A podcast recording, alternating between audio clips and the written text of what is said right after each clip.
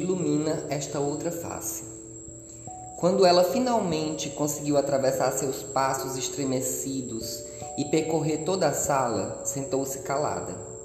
As lágrimas teimando a querer sair contra a face enrijecida. Definitivamente, jamais pensara que estaria pronta para tudo mas jamais imaginara que suas dores lhe fossem bater assim tão a covardia que nem tivesse sabido como reagir.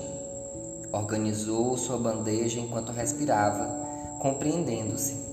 Separou o feijão, o arroz, o picadinho de carne que sua mãe fizera questão de preparar e até a salada ela bem organizou. Depois de respirar um pouco, já se sentia fortalecida não seria um insulto que lhe removeria dos seus propósitos. E na verdade, ela sabia, tudo tem seu tempo, e cada um com sua verdade esteja. Foi num sussurro quase inaudível, não fosse o clima etéreo que a sala silenciada havia tomado assim que ela adentrou o recinto. Aberração. Foi só um sussurro, breve, falho, covarde mas aquele som atravessou seu coração como um chicote lacerante, que lhe lembrou das outras várias violências que já havia sofrido. Foi impossível não enrijecer os músculos quando aquele arrepio de anos de assédio que sofrera tão duramente lhe esfriou a nuca. Tentou dar um primeiro passo, mas as pernas não obedeceram a princípio, principalmente quando percebera que as lágrimas já espreitavam pedindo passagem. Sequer conseguiu olhar para qualquer um que fosse, tão duro foi o golpe. Mas ali, já andando estremecida ao seu resignado lugar, podia mensurar, e seu coração afoito, diversos daqueles olhares que insinuavam o mesmo insulto ou pior. Tão grande era a incredulidade das pessoas sobre os fatos que a levaram a fazer tudo aquilo. Certamente, no mesmo silêncio permaneceram. Outras pessoas ficaram imensamente constrangidas com a grosseria desnecessária e violenta que colocou a todos naquela situação deplorável. A verdade é que em muito poucos uma semente de indignação germinou, e digo também de forma silenciosa. Entretanto, se olhassem bem para dois deles que observei com especial atenção, tão importante que isso me pareceu, cada um no seu lugar, rostos avermelhados pela vergonha de ainda verem o preconceito e o ódio ruminarem tão covardemente, pela incapacidade de pessoas se colocarem no lugar dos outros. Ficaram absortos nesses sentimentos enquanto a moça, segurando a firmeza que lhe cabia suportar, percorria toda a extensão da sala do refeitório, rasgando o véu do desconcerto que se estendia por aquele silêncio angustiante. Preciso dizer que a mudança para todos foi no mínimo chocante, para poder ligá-los à natureza daquele preconceito explícito. Ouso contar-lhes a história desta forma. Como pode um pai de família, dois filhos, professor, simplesmente se separar da sua esposa que todos nós conhecemos, uma digna mulher que tudo fez para assegurar aquele casamento que desde o princípio estava fadado ao fracasso? viajar para sei lá onde e agora chegar assim, cabelos amarrados num rabo de cavalo, vestidinho preto, maquiado, e lembro ainda que sequer mais era ele, ele era ela agora. Pensou uma das professoras enquanto cortava seu bife calada. No seu íntimo, compreendia o porquê do professor de química não ter se aguentado naquela gafe que ridicularizava a todos os professores ali presentes. Eram educadores acima de tudo, mas sequer tinham se educado sobre o basilar. Apenas para conduzi-los numa mágica de cordel, permito aqui lembrar a todos que um mângulo é só um mângulo. Todos, inclusive, já sabem bem disso. Acontece que ninguém tinha visto ainda os olhos daquela menina que eu já conhecia. E aqui posso iluminar um pouco. Ilumino aquela parte escurecida para nós, que parece que nunca importou para ninguém, mas que na verdade, desde o princípio, era fundamental. João Neto nasceu aqui mesmo na nossa cidade, Desde pequeno, quem o acompanhou podia ver que ele não era igual aos outros. Não queria brincar com os meninos na rua. Na adolescência, já se sabe, a molecada não dava mole para ele. Apelidaram de todo jeito. Morde travesseiro e cuecão de couro. Aqueles ridículos apelidos sequer deveriam jamais conseguir ferir ninguém, pensava ela, nos muitos ataques de choro, escondida sozinha embaixo da escada. Como eu disse, eu conhecendo tão docemente a menina, sabia que ela era realmente ela desde o princípio, mesmo quando ela mesma chegou a duvidar e se esconder. E era ela que eu via, assédio após assédio, da cuspida que levou no parque, dos meninos rasgando suas roupas no vestiário quando ela for obrigada a participar da educação física na escola, e na vez que tão deprimida estava, que aqui revelo, que até suicídio tentou. E um dia, naquela noite, quando os efeitos angustiantes dos remédios, misturados com a bebida forte, começaram a lhe desfalecer, confesso que nessa hora foi muito difícil de lhe habitar. Senti-la ali, perdida, já entregue à morte, desde quando não aceitava entender a vida, suspirando com dificuldade até lhe faltarem os sentidos. Quando fora encontrado pela mãe, João Neto estava agonizando.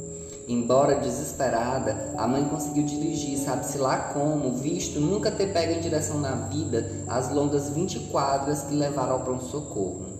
Naquele dia, quase se foi a minha menina. Doeu muito, também em mim.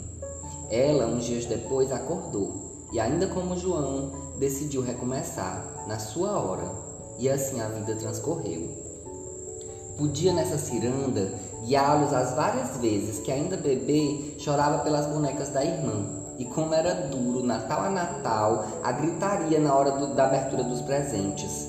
Discorrer que o lugar que a menina mais amava era o closet da mãe, escondida e maquiada, testando todos os saltos altos e os lindos vestidos, imaginando-se nas festas em que lindos príncipes imaginários disputavam uma dança.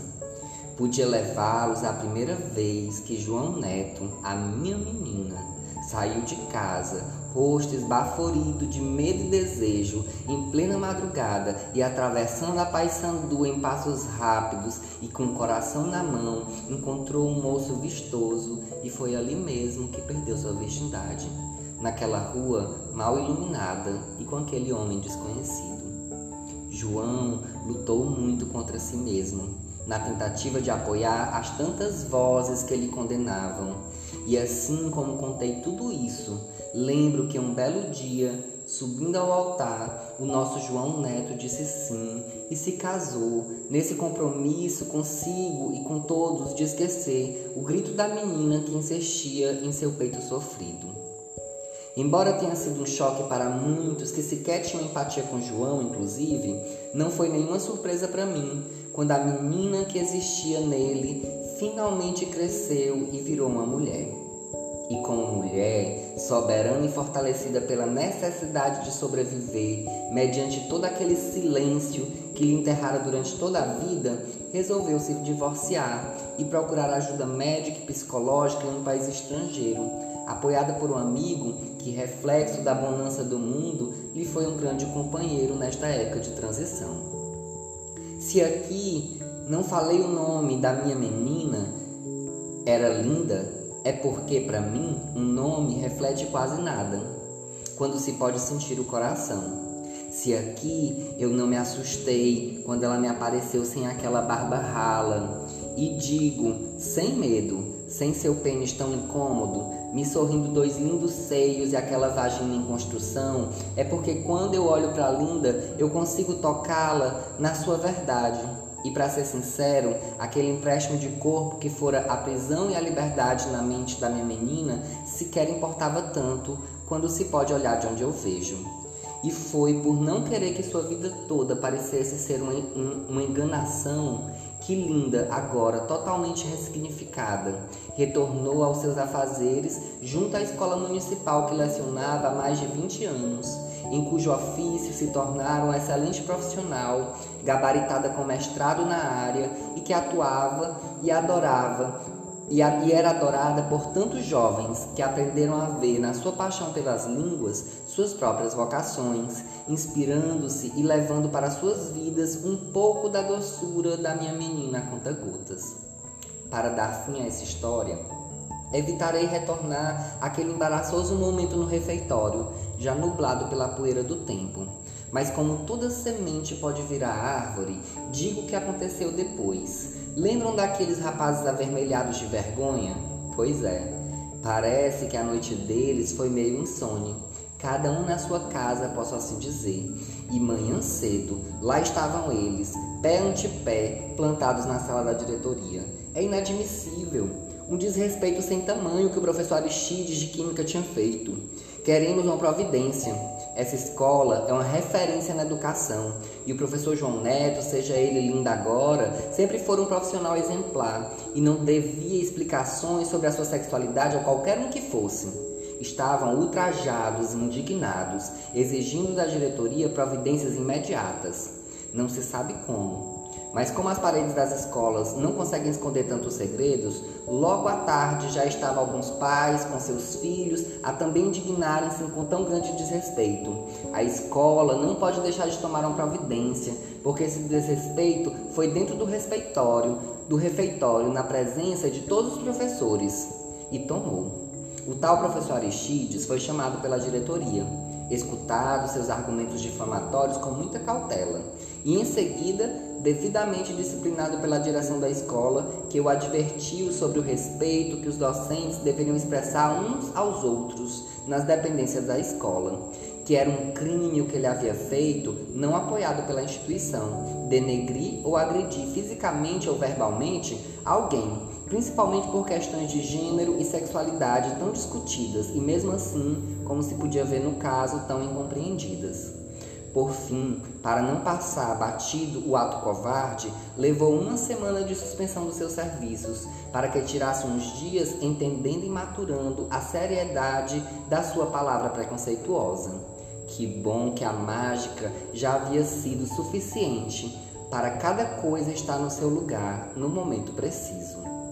E se João Neto era meio triste, chorando embaixo da escada, agredido no corredor, xingado quando passeava de bicicleta, Linda fez ele esquecer e superar tudo isso com o tempo.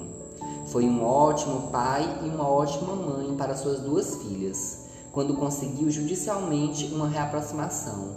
E não houve um dia que eu não a visse parada frente ao espelho, ajeitando os lindos cabelos cacheados, que eu não ficasse emocionado e pensasse aqui com os meus botões. É isso aí, minha menina. Foi perdendo o medo de viver que ela havia reencontrado a sua outra face.